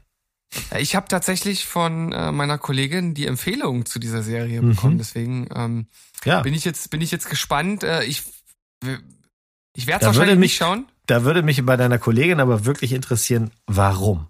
Also warum? ich, ich werde da, ich werde nachhaken und ich werde. Das wäre, das wäre super. Ich will ja auch nichts Böses, denn ich, man, also ich weiß schon, dass das funktionieren wird. Aber man muss dann halt ganz gewisse Dinge im Kopf einfach abschalten und ähm, hinnehmen, dass das hier eine Soap ist. Hm. Und eben okay. kein Skandal und, und spannend und Thriller, sondern das ist eine Soap. Fertig. Und scheint ja sehr beliebt zu sein. Also es ist die Nummer drei der Serien zurzeit auf Netflix. Ja, Wobei, ich meine, was hat das auf Netflix noch zu bedeuten? Ne? Also, ja, das weiß ich, das, ja, das weiß ich auch nicht. Das ist, das weiß, das weiß keiner. Ne? Also da sind ja selbst die die Serien, die gut laufen, werden ja dann komischerweise ja. einfach abgesetzt. Wir laden deine Kollegin einfach mal ein und du guckst das auch noch und dann reden wir noch mal drüber. Ja, das wäre auf jeden Fall eine Idee. Das können wir uns ja mal im Hinterkopf behalten. Na dann.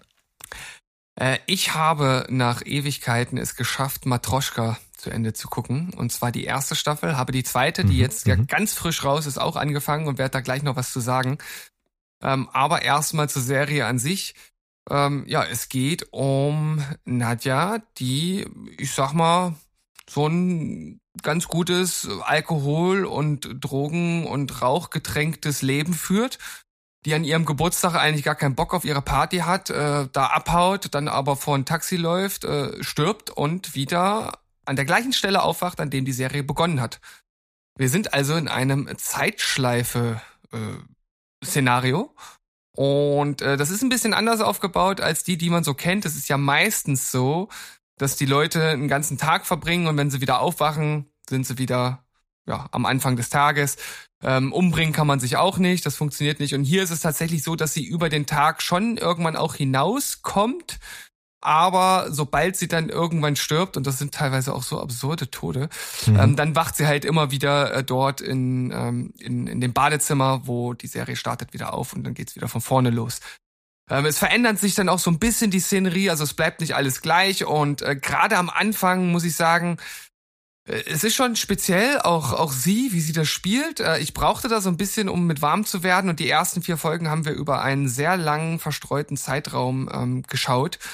Und als wir dann vor kurzem gesagt haben, komm, wir schauen mal wieder eine Folge, äh, das war dann die fünfte, in der ein weiterer Hauptprotagonist mit äh, auf den Plan tritt. Und ab da hat die Serie für mich immens äh, dazu gewonnen und immens angezogen. Ähm, das hat nochmal so eine ganz andere äh, Ebene ja, äh, geöffnet im wahrsten Sinne des Wortes. Und ähm, deshalb fand ich dann letzten Endes die erste Staffel auch wirklich gut. Also es hat mir gefallen, es hat Spaß gemacht. Du hast eine abgefuckte Hauptcharakterin, die irgendwo sympathisch ist. Und ähm, es spielt halt mit diesem Zeitschleifen, sonst was Paradoxon, was mir sowieso immer gefällt und findet da auch eine ähm, ganz gute Lösung für die erste Staffel. Deshalb kann ich das empfehlen. Acht von zehn für die erste Staffel. Und bei der zweiten Staffel habe ich schon wieder das gleiche Gefühl wie bei der ersten. Also es, es hat mich nicht eingefangen bis jetzt. Wir haben zwei Folgen geguckt und es ist irgendwie anders.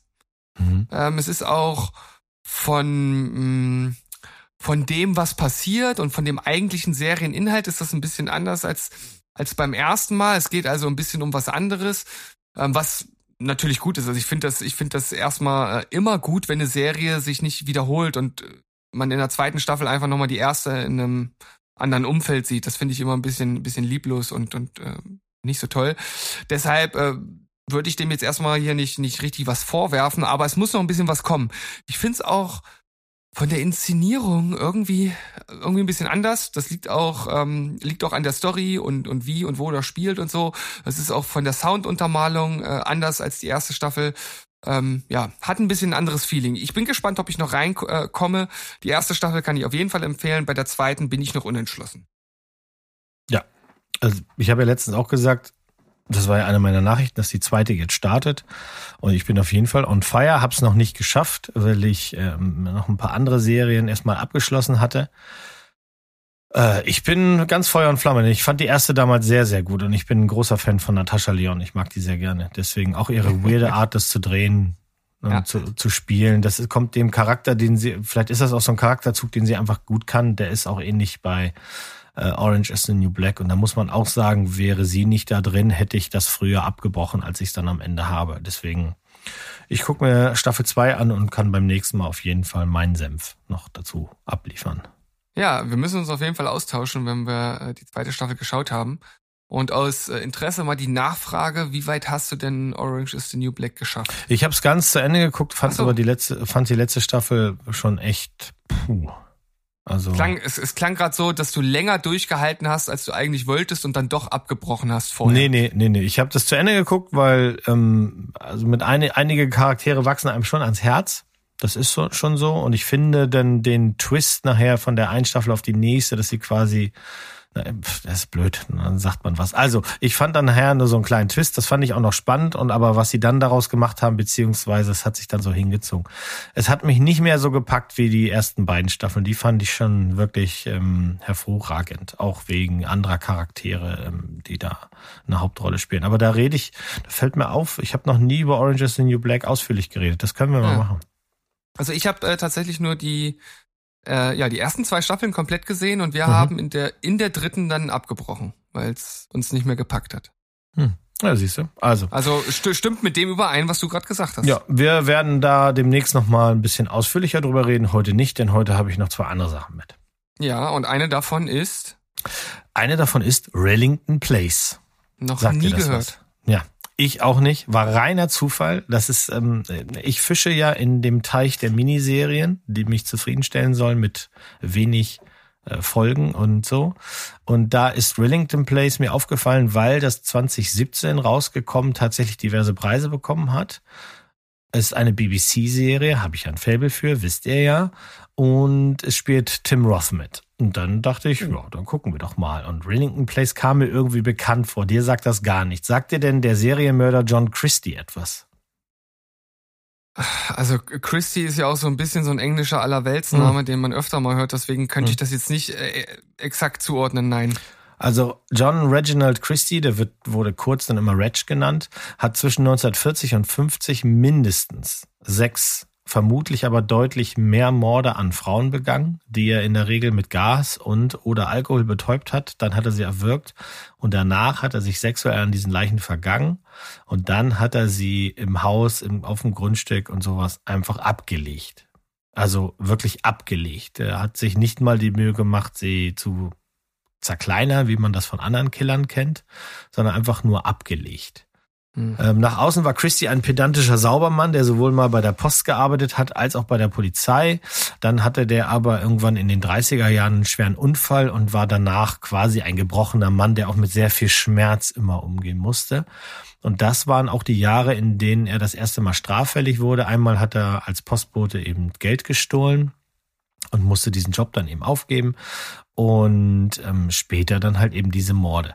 Was an dieser Serie, was jetzt klingt wie ganz normal True Crime, haben wir schon zigmal gesehen, aha, mh, ähm, anders ist, ist die ungewöhnliche Art, wie das verfilmt wurde. Das ganze Ding hat tatsächlich nur drei Folgen, ah, eine Stunde und ähm, jede Folge ist aus dem Blickwinkel einer anderen Person. Äh, die erste Folge zum Beispiel dreht sich um Ethel. Das ist seine Frau. Die beiden haben 1920 geheiratet. Und wir steigen ein in diese Serie, wo sie ihn wiederfindet, denn er war neun Jahre verschwunden. Es wird nicht erklärt, warum, weil das halt keine Rolle spielt für die Geschichte, aber das ist schon mal ein sehr ungewöhnlicher Einstieg. Ne? Mhm. Die beiden kommen aber wieder zusammen und ziehen dann in äh, das Haus am Rillington Place in London Das ist ein Stadtteil von Notting Hill, der jetzt ja sehr hip ist, aber damals war das halt ein sehr, sehr armer Stadtteil. Ein, ein, ein Stadtteil, wo man eben eigentlich eher nicht hin wollte und alle Leute, die da hingezogen sind, haben sich dann immer auf die Fahne geschrieben, wir sind hier bald wieder weg. Ähm, wir sehen also, dass Essel weiß oder fühlt, dass irgendwas mit ihrem Mann in Gange ist, aber sie kann den Finger irgendwie nicht drauflegen, äh, denn sie sieht selber nie einen der Morde und weiß auch nicht, dass er Morde begeht. Wobei sie ihn mal ertappt, ähm, ist, dass er sich mit Prostituierten einlässt, obwohl er sagt, er geht zur Arbeit. Und für sie ist das dann die Erklärung für alles, was er dann komisches tut. Ja, darüber mhm. zerstreiten die sich zwar, aber sie bleiben zusammen. Und wenn er sich dann plötzlich zurückzieht oder ähm, die Tür fällt ins Schloss und sie hört komische Geräusche oder er geht nachts aus dem, aus dem Haus oder sowas, das hängt alles für, für sie dann eben mit dieser Geschichte zusammen und was anderes kann sie nicht sehen. Wir sehen also quasi aus ihrem Blickwinkel nur, wie er rumwandert, äh, wie er die Nachbarn ausspioniert.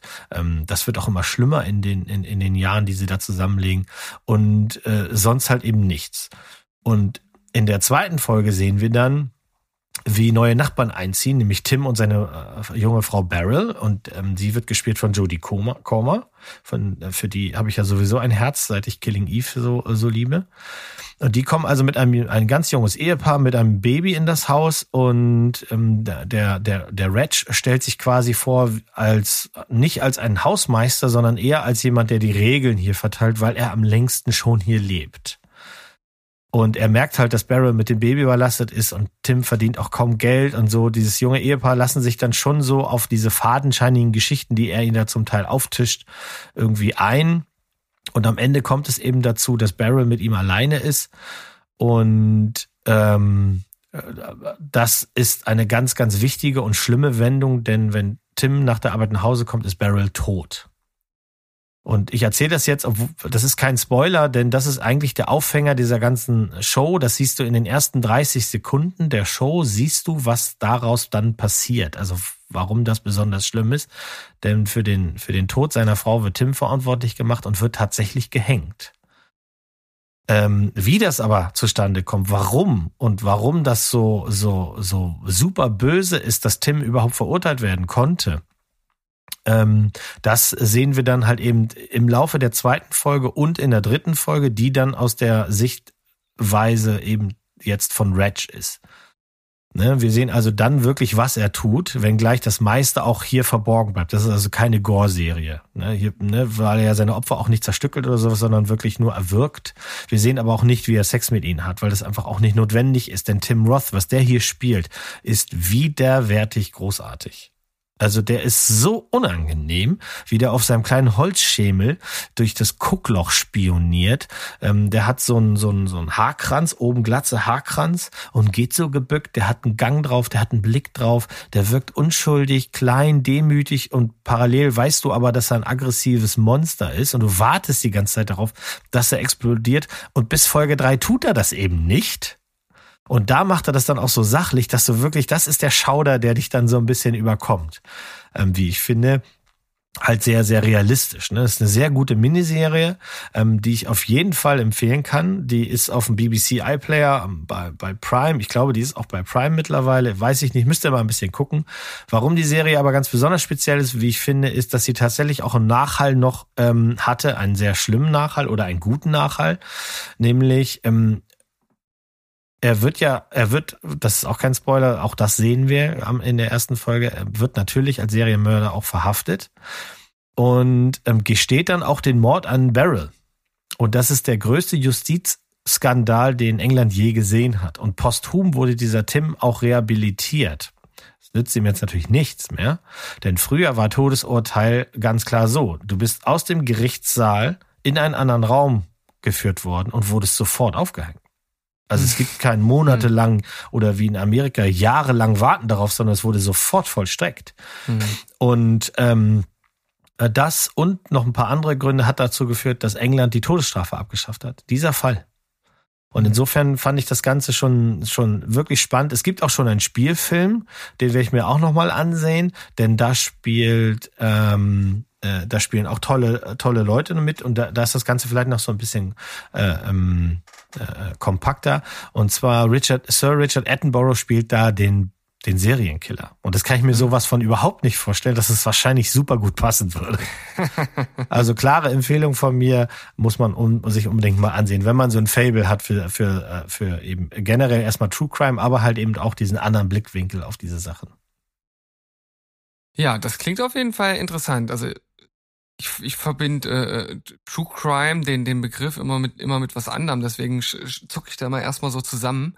Ja. Ähm, Aber was, ja, dann erklär mal, erklär mal, mach mal. Ne, äh, True Crime ist für mich immer, wenn irgend, also weil wahres Verbrechen, das ist ja auch ist ja auch eigentlich doppelt äh, deutbar. Also ich äh, sehe das immer so, wie äh, wenn in irgendwelchen Dokus halt irgendwelche wahren Verbrechen aufgegriffen werden und darüber mhm. geredet wird und so. Mhm. Das war für mich eigentlich immer der, der Begriff True Crime, aber ich glaube mittlerweile wird das halt einfach für solche Thriller oder von mir aus Hor Horrorserien genutzt, wenn es halt mit, äh, mit, mit wirklichen Verbrechen, die es mal gab, wenn die aufgegriffen werden. Ist das richtig? Ja, so würde ich das auch sagen. Also ich meine, das erklärt ja auch, dass es einige True Crime Serien, die im Doku-Format gestartet haben, auch mittlerweile dann zu Serien und auch zu Filmen hm. äh, gebracht haben. Also ich glaube, für mich ist für mich ist True Crime schon, was ich von True Crime erwarte, ist tatsächlich, dass das eine fundierte Recherche ist, die auf dem zu dem Zeitpunkt äh, äh, vorhandenen Material basiert. Also es gibt auch True Crime Serien, die, die machen den Fehler, dass sie seiten- und parteiisch sind. Das finde ich nicht gut. Es gibt auch True Crime Serien, die am Ende so offen bleiben, weil es noch so neu ist äh, und das quasi das Ende noch gar nicht gibt. Das finde ich auch meistens sehr unbefriedigend. Aber ähm, gerade solche Sachen, die natürlich schon lange her sind und die wirklich hinlänglich auch dokumentiert sind, ähm, auch diese, die anderen, die, die, gerade die amerikanischen Killer sind ja sehr, sehr gut dokumentiert. Das gucke ich schon immer ganz gerne. Hm. Also das erste, woran ich denke, wenn ich True Crime höre, ist Medical Detectives. Das sagt mir glücklicherweise nichts. Nee, nee also das, ist, ist wieder, das, das ist wieder dein Shoutout zum linearen Fernsehen. Ja, ja, genau. Ja. Das, das hm. läuft jetzt noch, äh, keine Ahnung, wo, wo läuft das immer auf? Auf RTL Nitro oder oder oder Six okay. oder ich weiß nicht. Das ist ich dann, weiß nicht mal, was das ist, was du gerade gesagt hast. Na, da, da werden dann halt äh, echt Nein, ich, ich weiß schon, was Medical Detective ist, das kann ich mir schon vorstellen. Wenn es True Crime gut. ist, dann kann ich mir schon vorstellen, dass das anhand von Leichen und Blutspritzern oder sowas wird wahrscheinlich dann irgendwie eine Geschichte erzählt. Möglichst, ja, genau, möglichst drohender Unterton von einer von einer äh, ruhigen Stimme und immer wieder, wenn es ein amerikanisches Format ist, alle acht Minuten so ein Dadadam, weil sie dann in die Werbung gehen. Ja, so, so ja. ungefähr, genau. Da würde ich die Finger also, von lassen. eine gute Idee. Ähm, wovon ihr keines, also aber auch wirklich unter gar keinen Umständen, ähm, äh, eigentlich müsst ihr jetzt noch irgendwo Fall unterbringen, ne? Ich habe mich völlig verstrickt in diesem okay. Satz. Ihr dürft auf keinen Fall die Finger von Devs lassen. Sandro hat ja schon in einer Folge davon geschwärmt und das ist jetzt hier mein mein Abschluss der heutigen äh, Folge aus aus meiner Sicht. Ähm, das ist äh, ganz ganz nah an einem Meisterwerk. Ähm, für Sandro ist es ja ein Meisterwerk. Er hat das mit als als Lieblingsserie schon schon eingeloggt äh, in seiner ähm, Filmdatenbank und ich muss sagen, das äh, ist auf jeden Fall eine Science-Fiction-Serie, die für das Jahr 2020 lange nachhallen wird, auf jeden Fall. Mhm. Und ich kann einfach nur allen empfehlen, das auch mal zu äh, sich dort reinzuwagen, muss man ja fast sagen. Denn äh, die Thematik ist ja jetzt auch nicht so, so, so, so ganz von, von nebenan und alltagstauglich. Also es geht um äh, Determinismus, äh, darum, dass halt äh, alles im Grunde genommen vorbestimmt ist. Es gab irgendwann einen Start und von da an gelten die physikalischen Gesetze und ein Atom stößt das nächste an, um es jetzt mal bildlich zu sagen, und dementsprechend nimmt alles seinen Lauf und im Grunde genommen kann man da nicht wirklich was dran ändern. Also das, was vorherbestimmt ist, ist vorherbestimmt. Da gibt's ja auch in der, in der Philosophie unterschiedliche Philosophen, die sich damit beschäftigt haben und ähm, freie Wille spielt dort äh, äh, eine Rolle. Ist der Mensch wirklich frei? Entscheidet er wirklich, ähm, ohne dass er von irgendwas halt gelenkt wird oder ob er Frage ist ja immer, ob er da wirklich eingreifen kann in seine Aktionen und so weiter und so fort. Mhm. Eine super interessante Thematik und gerade was jetzt äh, das Thema freie Wille anbelangt, äh, da habe ich mich auch äh, in den letzten Jahren immer mal wieder mit beschäftigt, weil ich das super spannend finde als Thematik. Und das Ganze wird jetzt hier aufgegriffen äh, von einem Tech-Unternehmen, also richtig so, wie man das so heutzutage kennt, mit so geilem Hauptquartier mitten im Wald und so und einen äh, ziemlich schrägen Vogel als CEO. Und die haben bei sich so eine Abteilung, die heißt Devs. Und dort kommen halt nur die besten der besten Programmierer hin.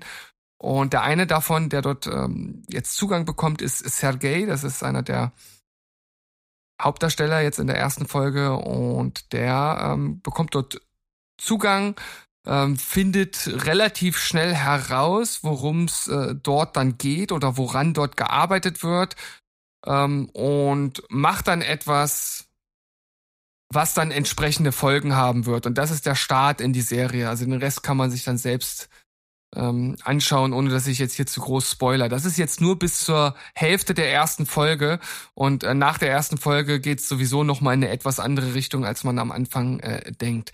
Von daher ähm, das erstmal nur so als Appetizer.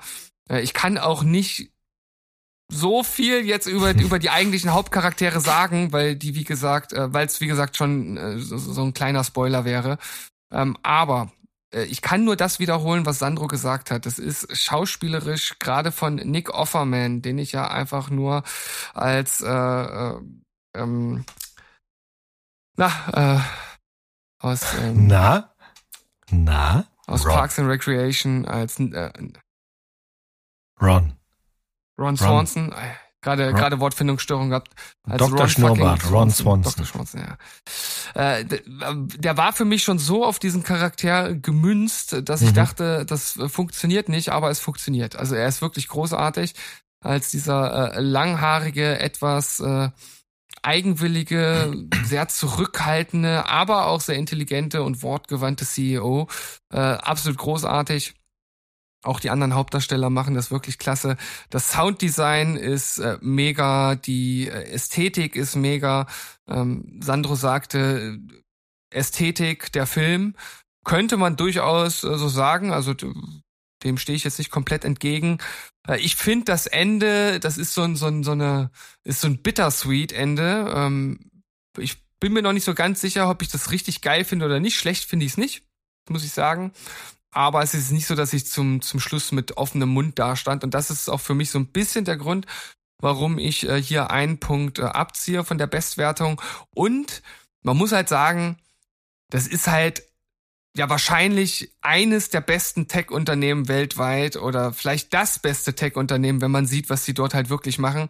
Und da gibt's dann so ein paar Handlungsstränge oder Entwicklungen, muss man sagen, wo ich mich so frage, Alter, das ist doch nicht euer, das ist doch nicht euer Ernst, dass ihr als bestes Tech-Unternehmen das okay. nicht besser hinbekommt. Ja. Also da äh, leidet so ein bisschen der, der Realismusgrad. Äh, Aber ansonsten absolut absolute Empfehlung. Mega Serie, interessantes Thema. Man kann auch danach äh, hervorragend drüber philosophieren. Ähm, und ich bin gespannt, was äh, Alex Garland äh, noch ja, weiter auf uns äh, loslässt in den nächsten Jahren. Er hat ja mit äh, Ex Machina und Auslöschung schon zwei äh, sehr gute Science-Fiction-Filme gedreht. Und ähm, da kommt noch einiges, bin ich mir sicher. Ja, Men Ne? Ich, ich, ich, ich warte ja auch händeringend auf Men, der neue Film von Alex ja. Garland äh, mit Jesse Buckley und vor allem äh, Rory Kinnear. Ich habe nur einen Trailer gesehen, der ließ sich nicht vermeiden und den finde ich sehr gut, denn der sagt mir nichts. so mag ich das. Äh, der, der, der zeigt ein bisschen so eine Grundstimmung, sonst nichts. Ähm, da freue ich mich schon drauf. Und Devs ist auf jeden Fall auch noch auf der Liste. Ich weiß gar nicht genau, warum ich es nicht geguckt habe bisher. Aber äh, werde ich nachreichen. Ja, nachdem jetzt ja äh, sozusagen die zweite Lobhudelei hier auf dich einprasselt, wirst ja, du da nicht mehr drum herum kommen. Nee, will ich ja auch gar nicht. Ich, ich will es ja sehen. Deswegen ähm, ist nur eine Frage der Zeit. W wird abgearbeitet. Dann äh, überlasse ich dir jetzt den krönenden Abschluss dieser Folge. Okay. Also, eine weitere Serie, die komplett an mir vorbeigegangen ist. Ich kann mich erinnern, dass ich irgendwann gesehen habe, dass es sie gibt. Aber da wurde damals so ein bisschen zu sehr gepusht, dass dieser Dan DeHaan da mitspielt. Und für den habe ich keine Schwäche. Äh, ich habe mir äh, ich habe den in ein, zwei Filmen gesehen und fand den halt immer sehr dünn. Dann erst habe ich ah, wie hieß er denn? The Cure Wellness. Ähm, The Wellness Cure. ja, Nee, genau. A Cure for Wellness. so. Danke, den habe ich gesehen und da fand ich ihn gut. Äh, weird, wie der ist. Anyway, ich habe mir dann immer gedacht, na, das mache ich später. Und jetzt ist später gewesen und es war großartig. Wirklich, wirklich, wirklich großartig. Es ist eine italienische Serie, also die Italiener haben's einfach drauf. Äh, Sie ist von äh, Stefano Solima, der unter anderem Gomorra gemacht hat. Das habe ich ja noch offen, habe ich noch nicht gesehen, obwohl ich weiß, dass ich das äh, abfeiern werde. Aber das ist auch so ein Abendprojekt. Mm, Aber der hat zum Beispiel auch Sicario 2 gemacht, was ja auch ein großartiger Film ist. Und äh, die Serie folgt einer großen Ladung Kokain von Mexiko nach Italien und wir sehen im Grunde dabei zu, wie diese Ladung immer mehr Menschenleben fordert auf jeder Ebene. Ähm, Das ist im Grunde eine Saga, die sich über mehrere Kontinente erstreckt, äh, ganz viele verschiedene Kulturen auch verbindet und das, da muss man dranbleiben. Die Geschichte ist im, also die Storyline ist eigentlich relativ simpel, wie ich gerade gesagt habe. Von Mexiko nach Italien soll Kokain transportiert werden. Ist jetzt nicht so schwer. Aber wir lernen wahnsinnig viele Leute kennen auf der, auf der, auf dieser Fahrt. Und die haben alle kleine, komplexe Geschichten und sind miteinander verwoben. Und die sprechen immer in den jeweiligen Landessprachen. Und das heißt, es gibt dann Untertitel. Das ist für den einen oder anderen ein Abturner. Ich finde das aber ganz gut. Ähm, Es hält sich auch gut die Waage. Das ist jetzt nicht Narcos, wo 70 Prozent Untertitel sind, sondern das, das ist noch äh, zu bewältigen. Ähm, wenn aber gerade nicht geredet wird, dann gibt es richtig intensive und zum Teil auch gewalttätige Action. Es geht wirklich nicht gerade zimperlich zu. Und diese äh, Geschichte ist im Grunde voller Verrat, Gier, Rache, Blut, Mord und falschen Hoffnung, wenn man das mal so theatralisch sagen will.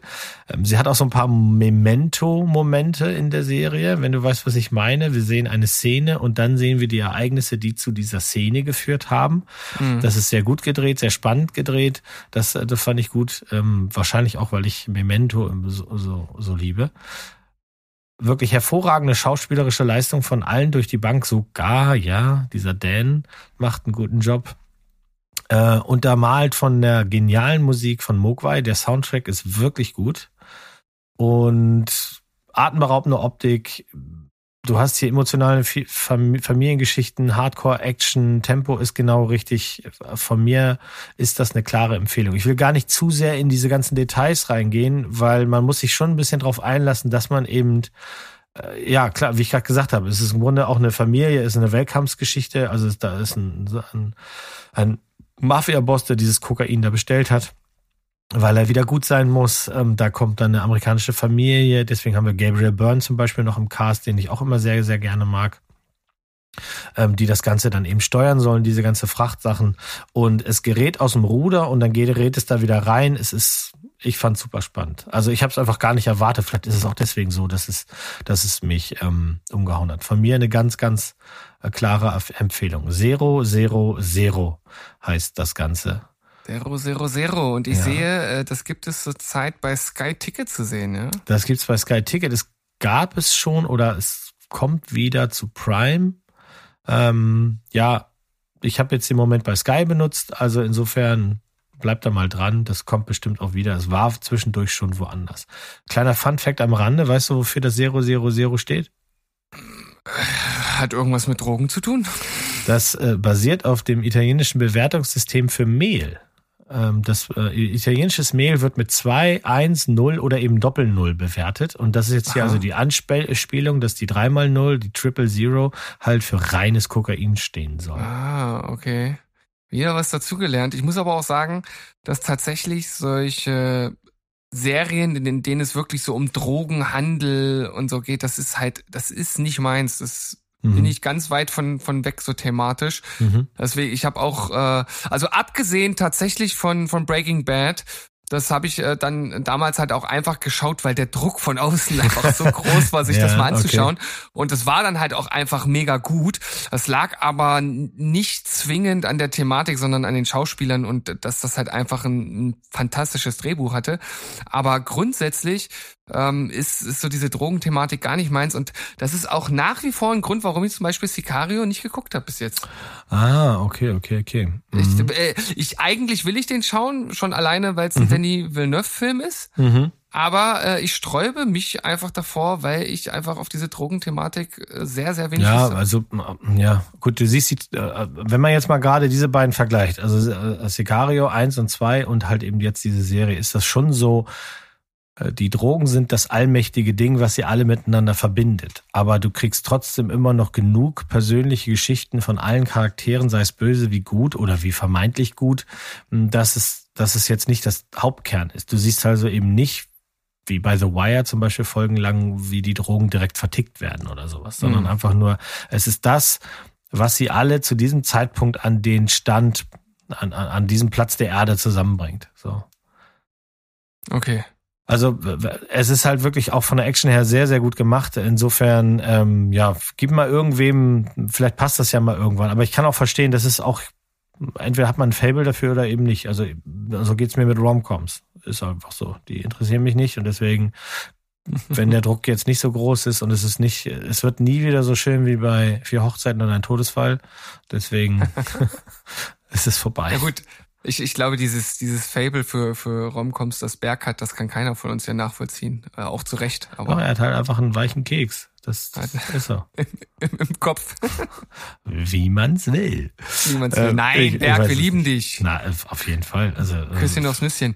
Aber weißt du, was mir eingefallen ist, als du äh, gerade von ähm, unterschiedliche Landessprachen und Untertitel und so gesagt hast und dann in Verbindung mit, dass das eine italienische Serie ist. Mhm. Ich habe vor einiger Zeit, das ist auch jetzt tatsächlich schon ein paar CCC-Folgen her, mal gesagt, ich habe angefangen, eine Serie zu gucken, wo der deutsche Titel absolut grandios ist, mal zur Abwechslung. Und zwar äh, an der perforierten Linie abreißen. Das ist eine äh, italienische Animationsserie um Mhm, einen mhm. Comic-Künstler, der ähm, aus ja, der sich, ich sag mal, sich auf eine Reise begibt und ähm, da aus seinem Leben erzählt und das ist so weird auch inszeniert. Also du hast halt äh, kein kein wirklich so so stringenten roten Faden. Das ist auch alles äh, manchmal ein bisschen sehr wild geschnitten und so, aber auch sehr äh, hochintelligent und äh, intellektuell auch mit ähm, da wird mal Philosophie angerissen oder irgendwelche anderen Themen und so. Ähm, also ma- man lernt auch so, ein- so ein bisschen was und es ist halt super weird und das gibt es nur auf äh, Italienisch und ich glaube, das ist auch gut so, weil das macht den Charme der Serie tatsächlich aus. Ist mir gerade nur eingefallen, dass ich, ich wollte es mal hier nochmal noch mal einwerfen. Habe ich noch nicht gesehen. Schauen wir mal. Werde ich mir ansehen. Dann, Ja, ähm, Wir sind Mo, durch, ne? Wir sind, wir sind durch. Ja, wir sind durch. Wir sind Stra stra straffes Ding, hat länger gedauert, als ich dachte. Tatsächlich, ich dachte, die CCCs sind die, das ist quasi unser Magnus Opum. Das ist das Ding, was es immer in im Director's Cut gibt. Also da müssten wir Ja, eigentlich noch ein ne- bisschen drauf. Ich habe hier noch drei Sachen. Ähm, Junge, nein, nein, nein, nein. Ich, ich, ich bin, ich bin durch. Ich bin zufrieden. Ich äh, reicht Ja, für dann, heute. dann, dann, dann können wir doch eigentlich wirklich äh, zufrieden ins Wochenende schreiten, denn äh, bei uns ist jetzt gerade Freitag. Wir haben den Nachmittag noch vor uns. Wir können uns jetzt also noch, äh, weiß ich nicht, auf die Terrasse setzen. Schönes Wetter, zumindest bei mir. Wie sieht's bei dir aus? Ja, ich habe gestern zwar die Terrasse schön gemacht, aber der Rest ist es noch nicht und ich muss im Garten tatsächlich buckeln. Wer helfen will, einfach melden.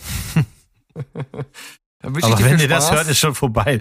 Dann ist ja Dann schon ist schon vorbei, ja. Wobei vielleicht ist dann schon, äh, ist, ist, dann schon die nächste Arbeit angefangen. Ja, du, das hört erstmal nicht auf. Das ist, also insofern, ja, ich biete auch Unterkunft und ähm, ja. weißt du ja, du kommst ja selber am 25. zum Arbeiten. Ja, das, das wird. Ach so, ich, ja, ich habe mir schon gedacht, da gibt's einen Haken an der ganzen Sache.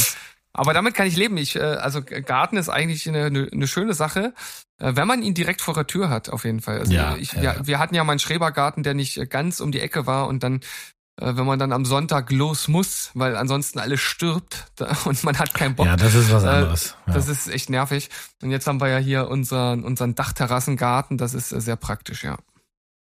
ja, aber das behalten wir beide uns für eine, eine gemeinsame Quatschfolge auf und dann teilen So wir mal aus. unsere Dekorationstipp für, für den Garten 2022. Mo, äh, es war mir wie immer ein innerliches Blumenpflücken mit dir und äh, ich hoffe, ihr da draußen hattet auch Bock und in diesem Sinne, falls du nicht noch irgendwelche letzten Worte hast, würde ich jetzt einfach die Abschlussworte losschießen. Ne, hau raus. Lass mal hören. Was meinst du denn damit? Tschüss, ciao und goodbye. Bleibt spoilerfrei. Ringehauen. Ahoi.